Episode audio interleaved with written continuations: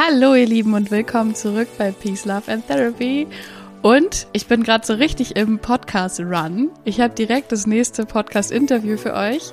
Und zwar diesmal mit der lieben Barbara. Barbara und ich kennen uns auch aus unserem Business-Coaching, wie auch schon ich und Lena, ich und Niklas und ich und Alisa. Also sie ist jetzt, glaube ich, die vierte aus der Mastermind von Lenny, der auch schon im Podcast war. Von daher, ja, welcome to the fam. ich und Barbara werden heute über Selbstbestimmung sprechen und warum das vor allem so relevant ist, wenn wir es Kindern mitgeben möchten. Barbara selber hat einen Sohn und deshalb freue ich mich ganz besonders, mit ihr darüber sprechen zu können, dass ich jetzt Barbara hier habe, die ein bisschen vielleicht auch aus dem Alltag einfach berichten kann, wie es funktionieren kann, mit Kindern auf Augenhöhe zu kommunizieren. Sehr, sehr schön, dass du da bist. Ich freue mich total. Vielen, vielen Dank, dass du dir die Zeit nimmst und herzlich willkommen. Danke, dass ich hier sein darf. Gerne, gerne. Magst du dich einmal vorstellen? Sehr gerne. Ich heiße Barbara Gartner. Ich bin Spiritual Coach, so habe ich mich genannt. Ähm, das umfasst natürlich ziemlich viele Bereiche. Ich bin grundsätzlich mal dazu da, Menschen mit ihrem alten emotionalen Ballast, Schmerz, Blockaden, Schatten zu helfen. Also ich helfe den Menschen dabei, äh, all diese Sachen hinter sich zu lassen, wir sprechen oft von Auflösen. Das geht mehr oder weniger gut. Es ist vielleicht eher gut zu sagen, das Ganze zu integrieren. Also wie kann ich gut damit leben, ohne dass es mich noch steuert? Ähm, und in dem Zusammenhang bin ich natürlich psychologische Beraterin, ich bin aber auch ähm, Psycholinguistin, ich bin Chakra-Therapeutin, also ich habe lauter so Tools mitgebracht in meinem Koffer, um äh, den Menschen dabei am besten helfen zu können. Genau, und heute bin ich hier bei dir, weil ich auch Mutter bin und wir, glaube ich, ein ganz schönes Thema haben, wo es um Kinder geht. Ja, und wenn wir danach bei inneren Kindern landen, finde ich das auch total in Ordnung. ja, ja, absolut. Das, die inneren Kinder ja. brauchen genau dasselbe wie die lebendigen Kinder da, also ja. die wirklich noch klein sind. Absolut, ja. Ja, ja, cool. Ich freue mich so total, dass du mit dem Thema jetzt auch hier bist, weil also wenn ich zum Beispiel Seminare für gewaltfreie Kommunikation gebe, dann gibt es auch immer so verschiedene Themenbereiche halt irgendwie im Business, im beruflichen Kontext, in Beziehungen, mit mir selber und halt im Umgang mit Kindern.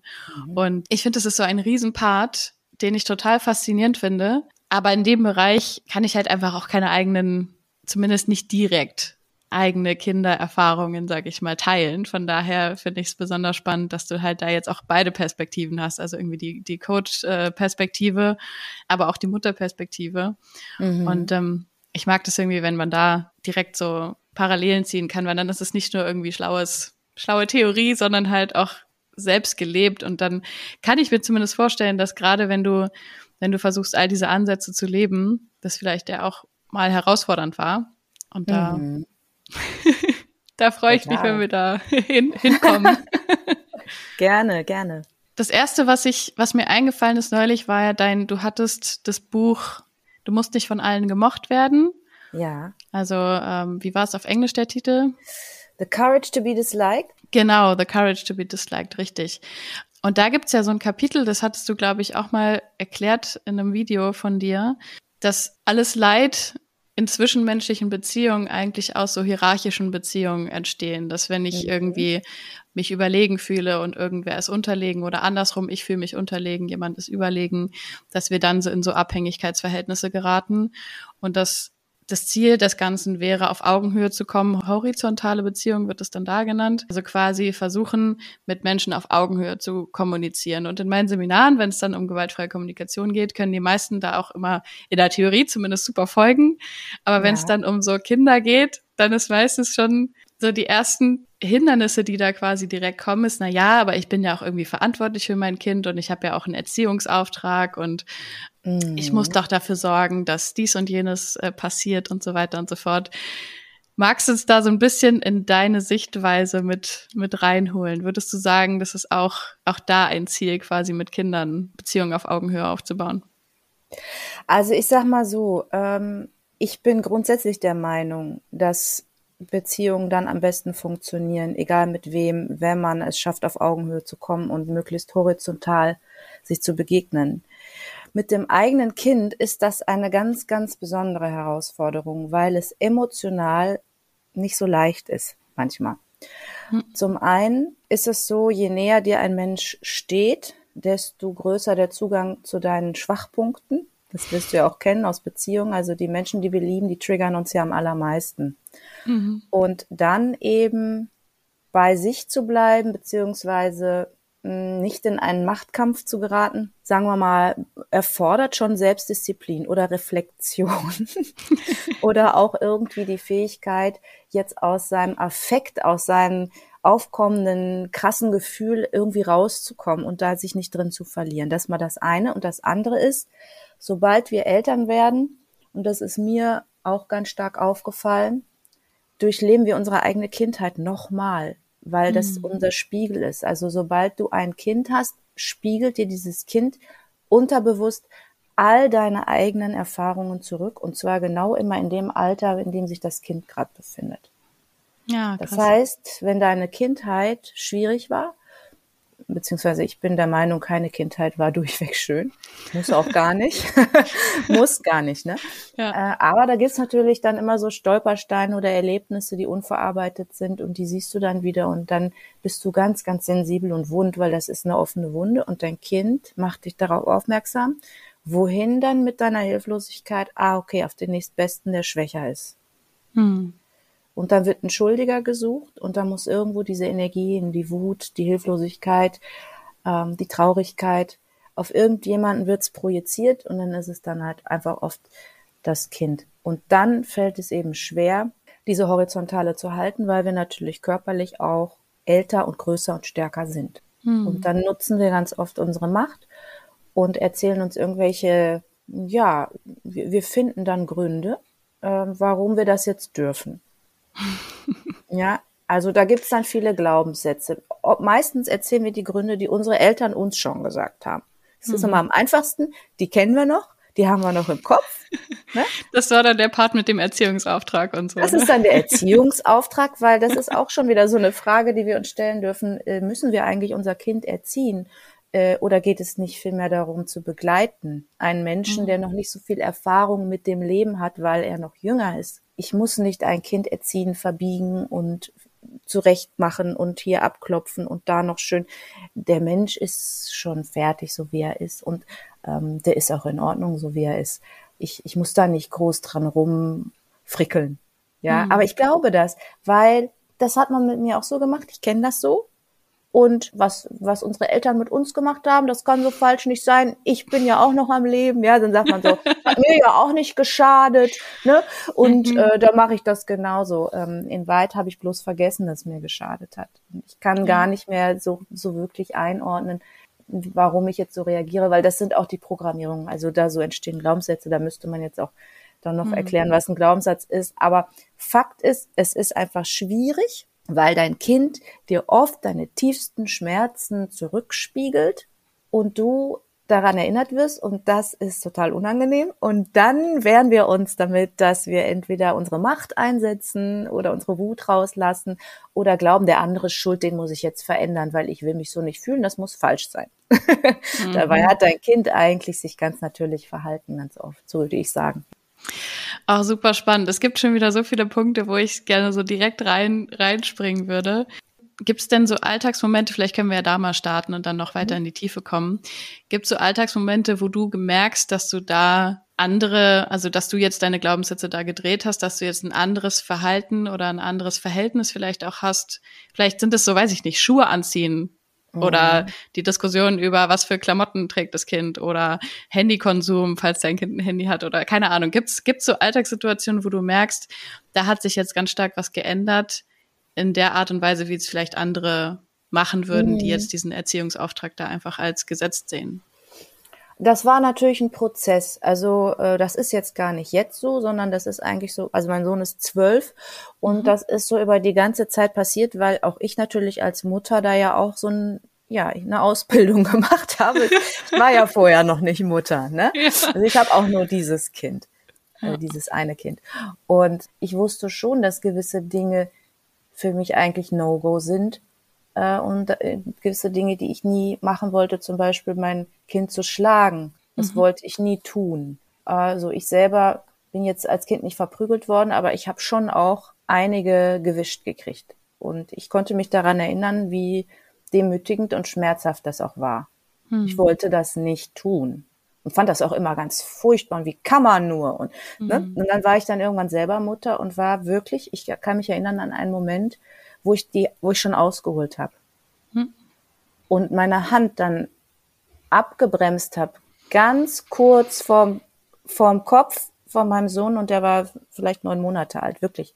Und mhm. habe ich habe wirklich mehrere Tage gebraucht, mich davon zu erholen, was ich davor, weil ich, weil ich das so furchtbar fand, was ich da ich war in einem riesengroßen Konflikt, aber ich war auch in dem Moment so krass überfordert, wütend. Mhm. Also das heißt, ich konnte in dem Moment auch verstehen, warum man zu so einem Mittel greift. Ja.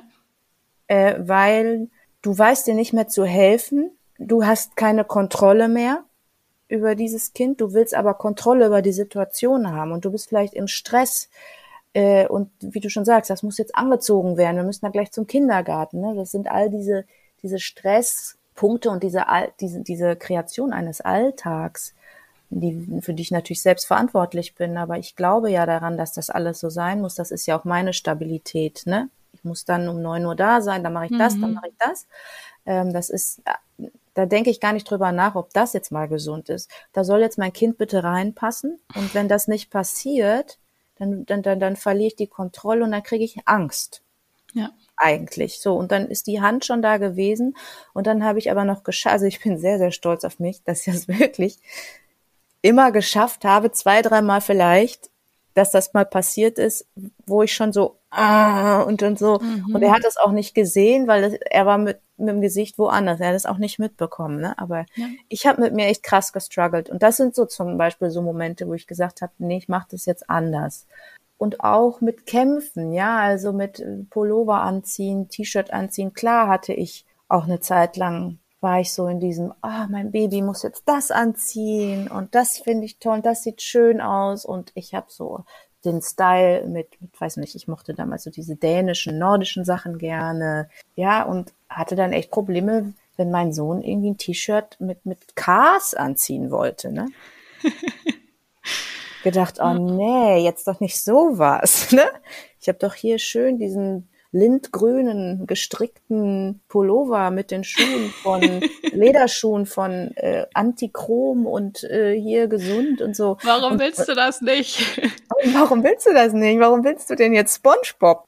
Das ist hässlich. Ja, die anderen Kinder im Kindergarten haben auch SpongeBob. So und da kannst du natürlich jetzt gucken, willst du jetzt da unbedingt dich durchsetzen oder auch beim Schulturnister beim ersten. Er wollte unbedingt dieses rote Rennauto. Ich fand das total unstylisch, ja. Ich hatte einen, einen gewissen Style-Gedanken im Kopf, ne? Den wollte ich jetzt mhm. meinem Kind, weil mein Kind dachte ich ja, das ist ja ein Teil von mir. Ich, das repräsentiert ja auch mich. Und da sind wir schon mhm. in der Falle gelandet. Das Kind ist ein eigenständiger Mensch und eigentlich habe ich äh, jedes Mal, wenn ich so die Notbremse gezogen habe, primär erstmal an mich selber gedacht weil ich gedacht habe, habe ich jetzt Bock, meine ganze Energie in so einen Kampf jetzt hier zu stecken? Ja. Da bin ich viel zu faul dazu. Da habe ich mir gedacht, ich kämpfe doch jetzt nicht um so einen Spongebob. Mhm. Bin ich denn bescheuert? Ich setze mich lieber gleich aufs Sofa und lese mein Buch. Ich kämpfe doch und ich, ich schreie doch jetzt hier nicht rum oder pack hier meine ganze Energie in so ein blödes Kinder-T-Shirt rein. Dann soll das doch anziehen. Ja. Dann ist er doch glücklich damit. Und warum, warum hänge ich jetzt mich daran so auf? So, ne? Das war so das. Und dann die Reaktion auch zu sehen, wenn ich dann gesagt habe, ja komm, weißt was, eigentlich ist es mir egal. Zieh an.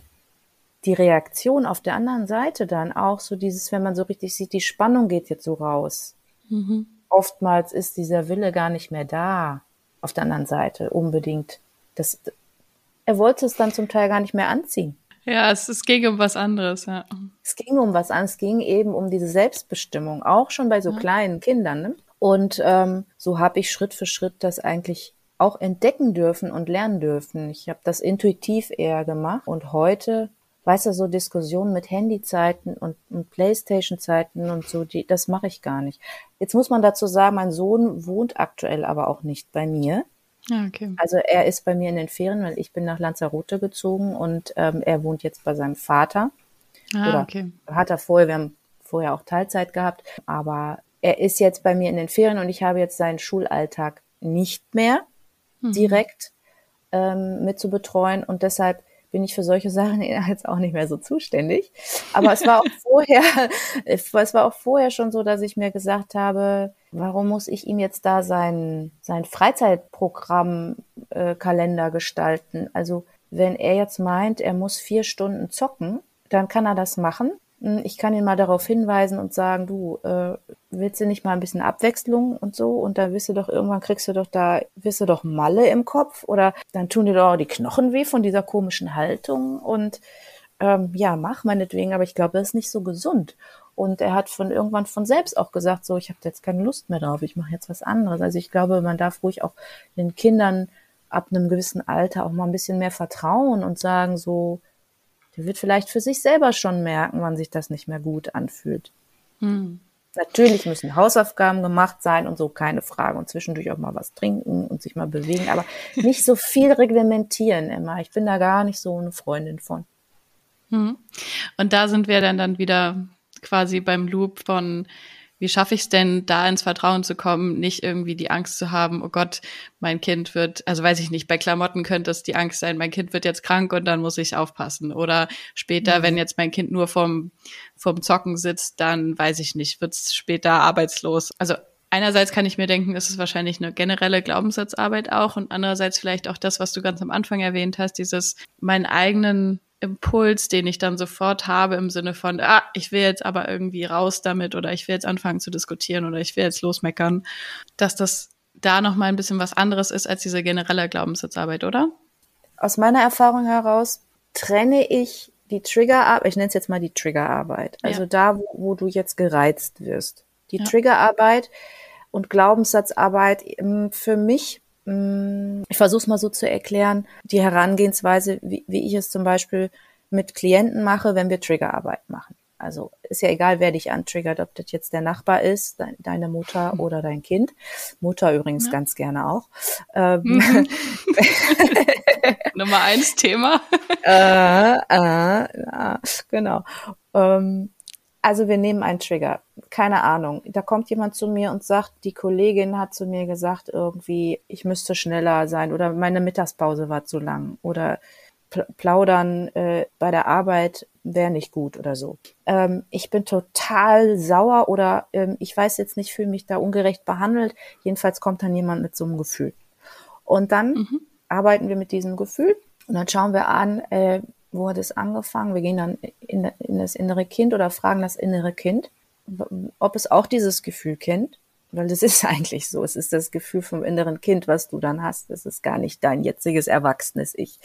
Und dann mhm. ähm, gucken wir, warum das Kind sich so fühlt. Und dann gibt es einen Grund, einen Auslöser dafür.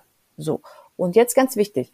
Dieses Gefühl, dieser Auslöser, der einen Schmerz verursacht hat, der hat dazu geführt, dass wir dann einen Glaubenssatz uns gebastelt haben. Hm. Ja, ich darf nicht so und so sein. Oder die Leute mögen mich nicht, wenn ich das und das mache. Vorher war aber der Schmerz, dass man irgendwie abgelehnt wurde, verlassen wurde, äh, keine Ahnung, verletzt wurde, ähm, nicht genug geliebt wurde. Keine Ahnung, es ist ein emotionaler Schmerz und weil wir den einfach nicht mehr erleben wollen, kreieren wir uns einen Glaubenssatz, okay, also so und so darf ich nicht sein, weil sonst passiert das. So. Und deshalb würde ich vielleicht eher sagen, die Glaubenssätze führen dazu, dass du vielleicht deinem Kind so Sachen sagst wie, du darfst alles fragen, aber du darfst nur lange nicht alles wissen.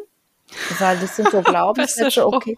Ja, ne? Also das ist der Glaubenssatz, okay, ich als Kind habe weniger Rechte.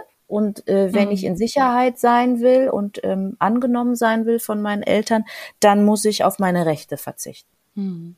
Äh, und der Trigger an sich ist, dass vielleicht das Kind irgendwas macht, was ich früher nicht durfte. Also Füße auf den Tisch oder rumkrümmeln oder langsam essen oder was weiß ich, reden am Tisch. Dass ich dann sauer werde und sage, das macht man. Das ist dann der Trigger.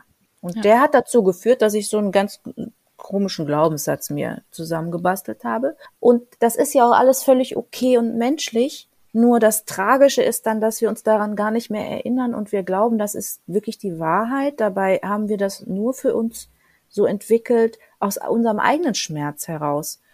Und viel schöner wäre es, den eigenen Schmerz einfach zu lösen, den Glaubenssatz zu drehen und unser Kind damit nicht mehr zu belasten, weil was nämlich passiert ist, Wir geben das, wenn wir das nicht reflektieren, eins zu eins dem Kind weiter und das lebt es weiter in der nächsten Generation und der Schmerz mhm. wird einfach ungefiltert weitergegeben. Selbst wenn wir sagen, ich will nie so sein wie meine Eltern, dann werden wir ins andere Extrem gehen und unser Kind wieder nicht sein lassen, wer es ist, sondern wieder versuchen, irgendeinen einen Glauben aufzuzwingen. Das ist dann auch problematisch.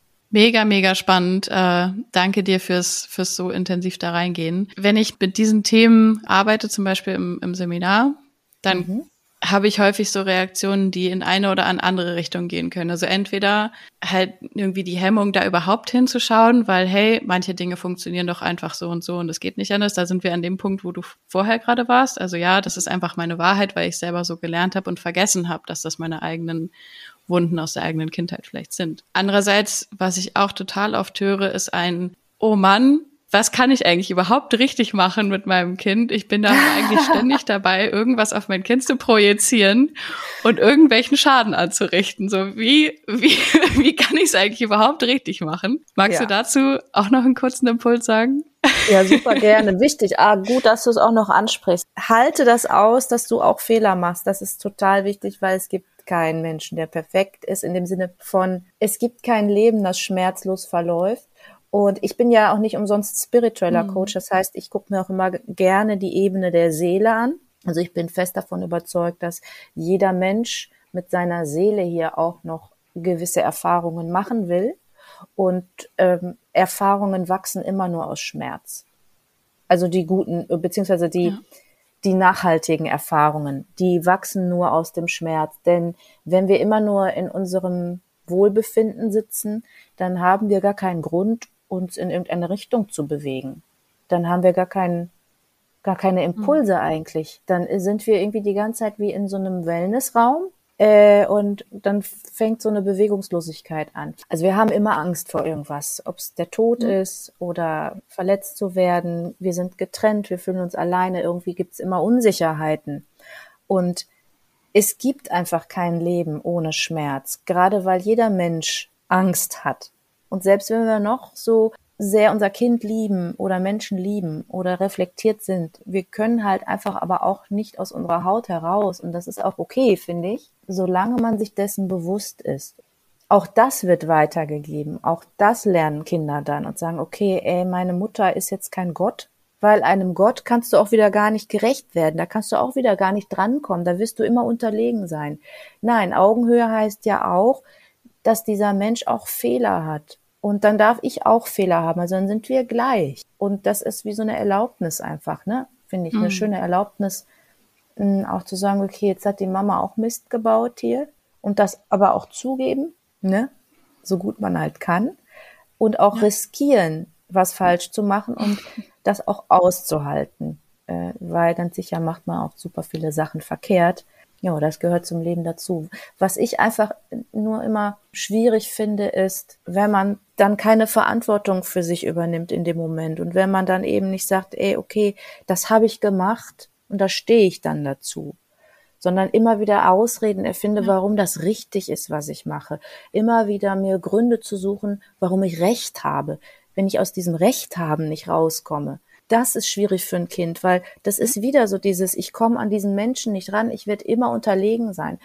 Und so ein Mensch kann auch als Erwachsener gar nicht seine eigene Größe spüren, weil er immer das Gefühl hat, da sind Leute viel besser als ich, da, da kann ich gar nicht drankommen.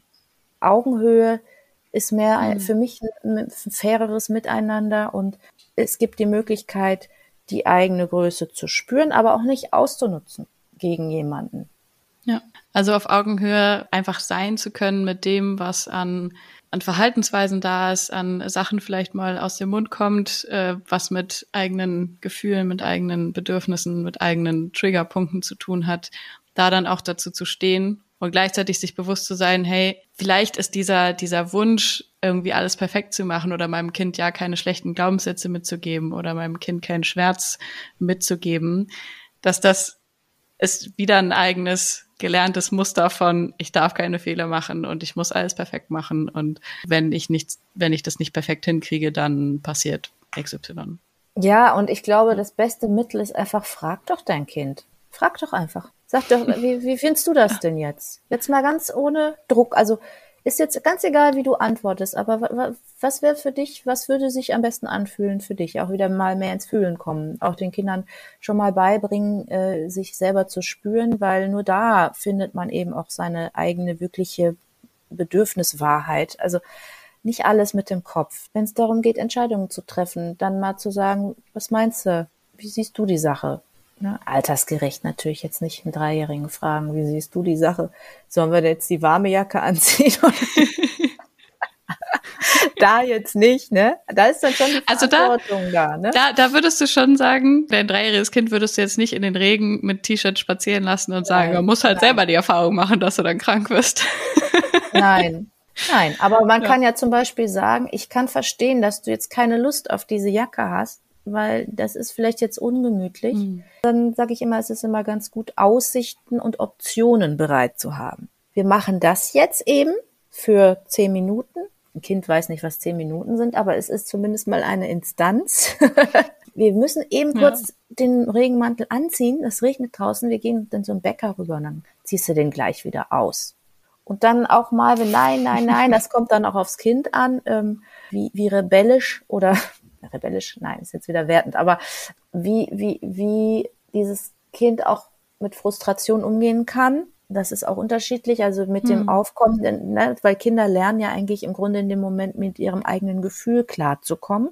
Das zu regulieren, das können die noch nicht, das können Erwachsene, aber Kinder nicht. Und wenn der Frust jetzt sehr groß ist, dieser Zorn, dass man den vielleicht einfach auch dann lässt, da sein lässt, trotzdem konsequent ist und sagt, ja, ich verstehe das, dass du jetzt sauer bist, ne?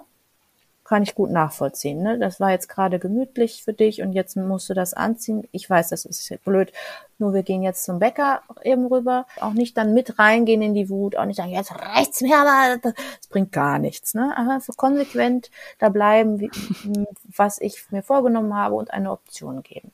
Das ist dann nochmal für manche Kinder nochmal mhm. hilfreich. Ja, ein paar Sachen, ähm, wenn ich davon wirklich überzeugt bin und jetzt nicht mich einfach meinen Kopf durchsetzen will, sondern ich bin der Überzeugung, das ist wirklich jetzt wichtig und da bin ich in der Verantwortung, weil ich älter und erfahrener bin und ich weiß, sonst wird man halt krank, wie du schon sagst, äh, wenn man nur im T-Shirt jetzt da bei minus zehn Grad draußen rumläuft, dann vertraue ich dann eben mir selber. Ne? Aber dann auch richtig. Mhm. Und ich glaube, auch dieses Gefühl kann ein Kind fühlen. Ein Kind fühlt den Unterschied, ob jemand das jetzt macht, um mich zu beherrschen oder weil er wirklich meint, mhm. das ist richtig. Das, können, können, das kann man fühlen.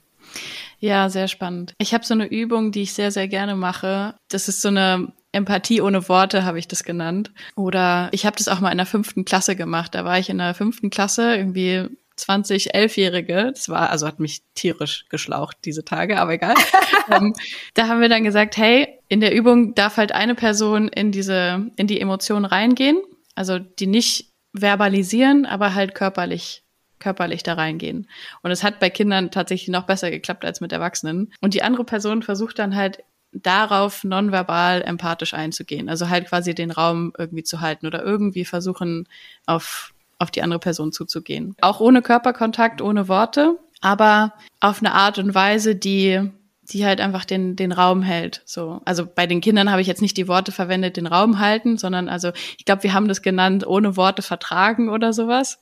Mhm. Ähm, auf jeden Fall war das, fand ich eine super spannende Übung oder finde ich immer noch, also auch mit Erwachsenen gerade eine super spannende Übung, weil wenn eine andere Person in einer Emotion ist, also jetzt gerade stellen wir uns das vielleicht mit einem Kind vor, was ganz, ganz wütend ist und halt eben diese Emotionsregulierung, wie du es gerade gesagt hast, jetzt noch nicht so gut kann und halt einfach die ganze Wut ist so ungefiltert und ist halt einfach pur und stark da. Und dann dabei sein zu können, ohne selber irgendwie mit reinzugehen und halt einfach da zu sein. Das ist für andere vielleicht auch mit einer anderen Emotion so. Das finde ich ganz spannend irgendwie dann zu sehen. Fällt mir das bei Wut schwerer, das irgendwie einfach dabei zu sein oder kann ich es schwerer aushalten, wenn jetzt jemand gerade weint? Also sage ich dann irgendwie dann ganz schnell so, boah, jetzt hör doch auf zu weinen und ist alles gut und, und mhm. da, an, an die Übung musste ich gerade denken bei deinem halt nicht mit in die Wut reinzugehen. Das war so ein kleiner ja. Nebensatz bei dir, aber ich finde, es sind so das sind ja schon ganz, ganz große Steps, die du da auch mit beschreibst. Also quasi dein Kind in der Wut sein zu lassen und ja. selber es zu schaffen, nicht sofort mit in die Wut zu gehen. Das ist ja schon mal Total, äh, das ist äh, spannend, dass du das gerade erzählst. Das wird mir nämlich jetzt auch ähm, dann nochmal deutlicher. Ja, es ist nämlich das, weil die Trigger, die von unserem Kind kommen, sind ja nicht verbale Trigger, sondern Gefühlstrigger. Hm. Und die ja. spiegeln uns das zurück, was wir nicht aushalten können. Deshalb reagieren wir überhaupt so negativ oder restriktiv oder kontrollierend, weil wir das nicht fühlen mhm. wollen, was unsere Kinder gerade fühlen. Das kann Wut sein, das kann Hilflosigkeit sein, Traurigkeit sein. Mit Freude haben wir meistens kein Problem, wobei zu laut sein ist auch oft nicht so. Lach mhm. nicht so mhm. laut, sei nicht so laut. Um, ähm, und das ist ja. die, die beste Frage, die wir uns immer stellen können, ist, warum stört mich das eigentlich?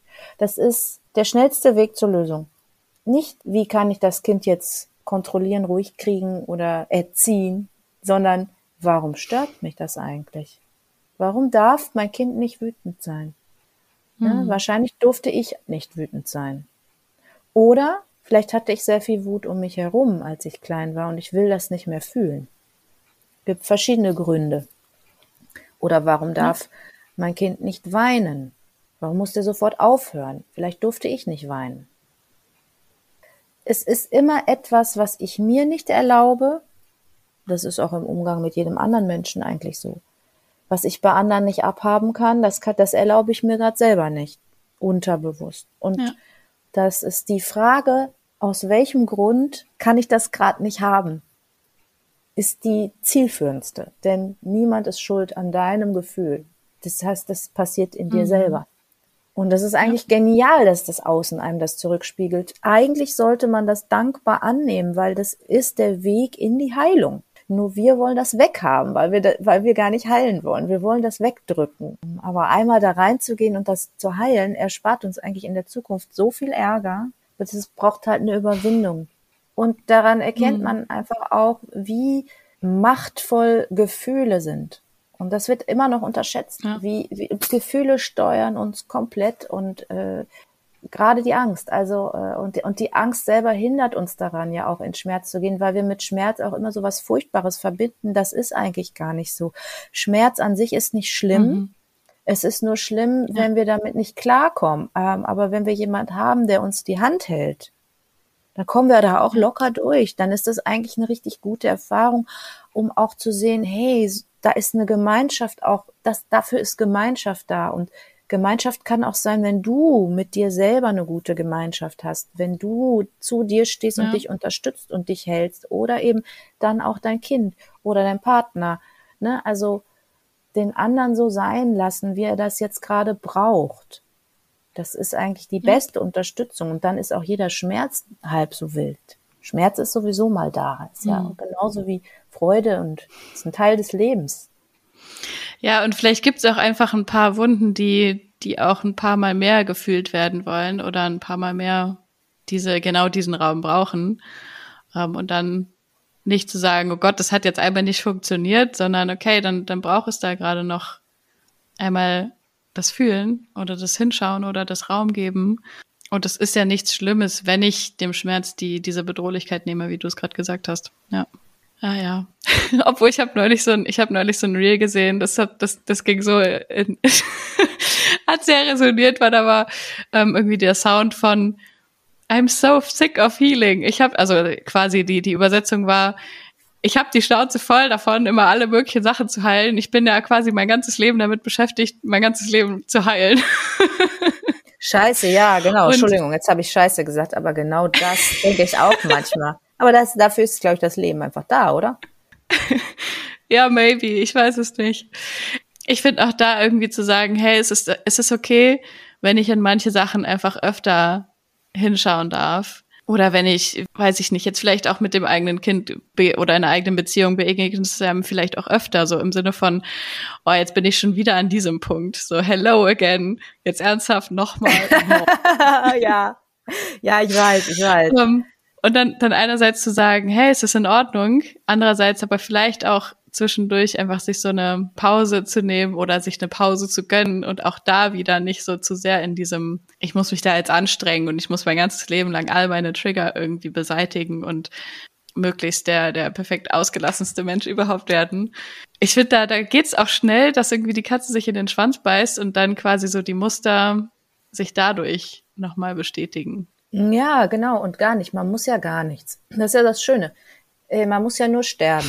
Ansonsten muss man ja gar nichts. Und da, äh, ich habe auch, also ähm, ich sehe ja auch manchmal oder frage mich natürlich auch, warum interessieren sich viele Leute gar nicht für sowas, wofür ich mich jetzt total krass interessiere. Meine Erkenntnis, meine Heilung und so. Und ich sehe Menschen da draußen, denen ist da total Wumpe, ne?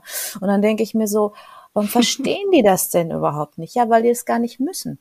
Jeder Mensch hat in seinem Leben einen anderen Fokus auch, ja. Und manche Leute, die befassen mhm. sich einfach mit ihrem Innenleben überhaupt nicht. Und das muss auch nicht. Das kann ich dann nicht ändern. Das ist vielleicht aber auch nötig. Ich weiß es nicht. Ich kann ja niemanden zwingen, jetzt sich selbst mhm. zu erfahren. Und ich sage halt immer nur, wenn jemand aber Interesse daran hat, sich selber besser kennenzulernen und bereit ist dazu, eben auch mal die Innenschau jetzt zu betreiben. Äh, auch da kann man selbst bestimmen, zu, in welchem Maße will ich das tun, bis zu welchem Punkt. Ja. Ich muss gar nichts, ja. Äh, ich muss, ich muss mich nicht, äh, äh, es gibt auch da keine Perfektion, man ist da auch niemals fertig. Du kannst halt immer tiefer, immer tiefer. Oh ja. Ähm, und äh, genau, aber man, man, man muss, man muss ja nicht. Es muss immer alles mit deinem Wohlbefinden auch gut harmonieren und sagen, wenn ich jetzt eine Pause brauche, dann brauche ich jetzt eine Pause. Und dann ist das sicherlich auch richtig. Und ja, wenn ich dann wieder an den Punkt ankomme, also manchmal sage ich mir so auch, jetzt mache ich das seit Jahren schon und jetzt komme ich wieder bei mir an. Ja, ich komme wieder bei mir an, weil das bin ich halt. Ich werde auch nicht zu einer anderen Person, nur weil ja. ich mich nach innen erforsche. Ich bleibe immer dieselbe. Und ähm, manchmal nervt mich das. Und manchmal denke ich mir so, ach so, habe ich vergessen. habe ich vergessen. ich bin's ja immer noch. Die gleiche mit ihr, mit der Angst ja. und der Angst und dem, mit der Baustelle. Und manchmal, da gibt es eben Tage, da macht's mir nicht so viel aus. Da bin ich vielleicht einfach auch in so einer positiveren Schwingung. Da fühle ich mich stärker. Und das ist dann eben die Perspektive, ach, alles ist leicht. Und dann gibt's eben auch wieder Tage, da sehe ich wieder keinen Ausweg und denke, oh, jetzt zieht's mich alles runter. Warum bin ich denn jetzt schon mhm. wieder da? Ja, weil das normal ist, dass man auch mal wieder abschmiert. Ja. Muss man vielleicht auch einfach akzeptieren. Ja. Oh ja. Ach geil, also ich finde, wir könnten auch da noch in so 100 äh, verschiedene Ach. Loops rein. Zum Beispiel, was, was mir gerade kannst, ist, ist überhaupt nicht das Kind-Thema, aber so in, in Beziehungen auch zu akzeptieren, wenn mein Gegenüber gerade nicht Bock hat auf diese tiefe Arbeit und gerade nicht in jeden Trigger reinfühlen will und gerade nicht bei jedem äh, Streit irgendwie sofort die tiefe Innenschau machen möchte, damit okay zu sein. Und genauso damit okay zu sein, wenn ich dann mal keinen Bock darauf habe.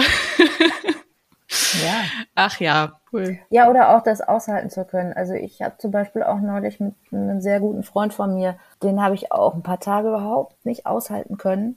Äh, und er sagte, was habe ich denn gemacht? Ich sage, nee, tut mir echt leid, du triggerst mich gerade so krass an mit deinem Verhalten. Ähm, das hat aber mit dir nichts zu tun. Ich brauche hm. trotzdem gerade ein bisschen Abstand, weil ich kann für nichts garantieren. ja. Und ähm, aber dann schön, schön, schön sowas von dir zu hören. Ja, total. Also immer wirklich. Ähm, manchmal da könnte ich auch krass aus der Haut fahren sicher. Und dann denke ich mir erst immer, ähm, oh nein, das willst du alles gar nicht. Warum kann jetzt keine Harmonie sein? Und dann denke ich wieder, ja, aber es ist eine gute Gelegenheit, was zu verabschieden, was du nicht mehr brauchst. Und die Menschen, die, das ist immer so ein schöner Satz. Der ist vielleicht ein bisschen kitschig, aber ich mag den. Die Menschen, die für dich sind, die kommen auch eh wieder oder die bleiben auch. Ob du dich jetzt an denen abreagierst oder nicht. Weil die, oh, die nehmen dich an, ja, und das ist ja, die sind ja, dürfen dann selber auch mal so sein. Und ja. wenn man sich dann so lässt und so akzeptiert mit den Abgründen, mit den Hochs und mit den Tiefs, und dann weißt du auf jeden Fall, ey, der Mensch, der gehört in mein Leben. Und wenn es nicht so ist, ja. dann verabschiedet man halt jemanden. Ist auch okay. Darf auch sein, ne? Ja, so, so sehe ich das. Deshalb nicht, man sollte sich nicht zurückhalten bei solchen Sachen. Wenn man das Gefühl hat, ich muss jetzt mit mir selber erst das klären, dann ist das auf jeden Fall wichtiger. Und den anderen vielleicht vorwarnen, jetzt nicht alles auf den draufhauen, ne? Oder auch mal kurz eine, eine Grenze ziehen und sagen, ich kann jetzt nicht, ich brauche jetzt mal Zeit für mich. Kann man ja über alles reden. Ah, das passt eigentlich schon fast zu der Frage, die ich ganz gerne am Ende immer stelle. Quasi da, da mache ich gerne so den Loop irgendwie auf so eine Universumsperspektive oder so eine Vogelperspektive, wenn du so willst, quasi auf die Welt drauf mit der Frage, was braucht es gerade mehr oder was braucht, was brauchen Menschen gerade mehr? Ich fand, das mhm. war eigentlich fast schon eine Antwort darauf, aber vielleicht, vielleicht magst du trotzdem nochmal. Ich finde es schade, dass es ganz oft sehr unpopulär noch immer ist, aber ich glaube, die Menschen brauchen wirklich mehr, ah, wie soll ich das sagen, mehr Mut, auf sich selber zu hören und weniger den Drang, im Außen nach Dingen zu suchen. Und auch weniger mhm. die Überzeugung zu haben, das Außen muss mir alles geben, sondern mehr darauf zu hören, was kann ich mir geben und wo ist mein Bedürfnis jetzt, wo kann mein Bedürfnis jetzt an erster Stelle stehen? Zu gucken, was ist in mir selber los und wo liegt da meine Verantwortung eigentlich in Wahrheit? Weniger als alles nach außen zu verlagern, Schuldige zu suchen, Dinge zu fordern. Das ist das, wo ich finde, das, das braucht es eigentlich. Denn wenn ich mit mir selber gut umgehe, dann sehe ich mich ja auch als Teil dieses dieser Welt, dieses Natur- und Ökosystems. Und wenn ich mit mir selber als Teil dieses Ökosystems gut umgehe, dann würde ich ja auch mit dem Rest des Ökosystems gut umgehen. Also dann würden wir ja auch sozusagen mit unserer Umwelt wieder besser umgehen. Also es fängt mhm. immer bei einem selber an. Wie ich über mich denke, ist eigentlich ausschlaggebend. Bin ich nett zu mir? Unterstütze ich mich? Liebe ich mich im Sinne von respektiere ich mit allem, was ich tue und bin?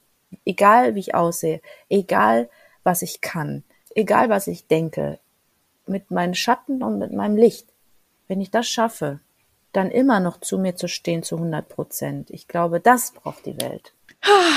Ja, da bin ich froh, dass ich nochmal nach dem Loop gefragt habe. Ich finde, das war nochmal eine sehr, sehr schöne Zusammenfassung von dem, wo wir jetzt gerade gelandet sind. Na, danke, das freut mich. Ja. Und wir landen wieder bei meinen Lieblingsthemen. Ich feiere das einfach. Vielen, vielen Dank, dass, wie gesagt, das nochmal aus der Perspektive von Coach und Mutter kommen konnte. Und ich feiere diese Momente, wo, wo wir einfach immer wieder feststellen können, hey, wir sind alle auch nur Menschen. Also besonders feiere ich diesen Moment, wo du so wirklich ehrlich und transparent diesen Moment beschrieben hast von, da wäre dir fast die Hand ausgerutscht. Das hat mich wirklich sehr, sehr, sehr berührt, weil das einfach teilen zu können, ich glaube, das ist, ist ein großer Beitrag dazu, dass Menschen, denen es vielleicht genauso geht. Und ich glaube, wir haben alle Momente, wo wir vielleicht mit uns selber sehr hart ins Gericht gehen könnten, dass es da im Innen anfängt zu sagen, hey, es ist okay, ich kann mir da selber auch vergeben und ich übernehme die Verantwortung, ja, aber ich bin da weich mit mir oder ich bin da sanft mit mir ähm, und ich kann jetzt bewusst den nächsten Schritt wählen. So, das fand ich ein, ein sehr kraftvollen Moment. Vielen Dank. Sehr gerne.